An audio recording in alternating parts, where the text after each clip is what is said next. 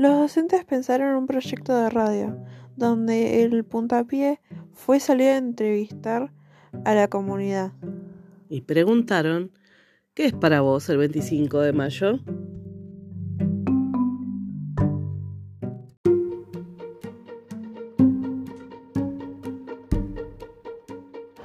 Eh, para mí es una fiesta de la patria del cabildo.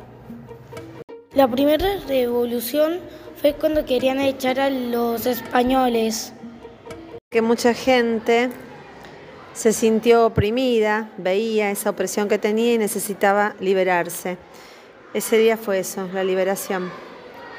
Fue el día de la revolución en la Plaza de Mayo. Ese día fue donde eh, derrocaron al gobierno español y de ahí vino el primer gobierno patrio. Yo del 25 de mayo sé que, que los negros eran, tenían mucha plata los negros, no los dejaban porque decían que eran de la clase baja aunque tenían mucha plata y las iglesias discriminaban a los negros porque pensaban que robaban y todo eso y, y algunos blancos si se juntaban blancos y negros era un delito.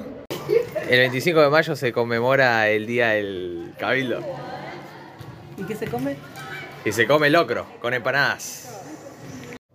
Vamos a hacer un acto en el 25 de mayo porque ahí era toda la revolución del cabildo y eso, y se sacaban a los españoles. Es un acto eh, para cuando sacaron a, los españoles de Argentina. Es un país que conquistó, con, no me conquistó a otro país, pero, pero que lo conquistaron al, otro país no querían porque quería libertad. El comienzo de nuestra identidad. El acto del 25 de mayo donde va a haber damas y caballeros que van a actuar. Se conmemora el Día del Patrio de los Caballeros y las Damas de época.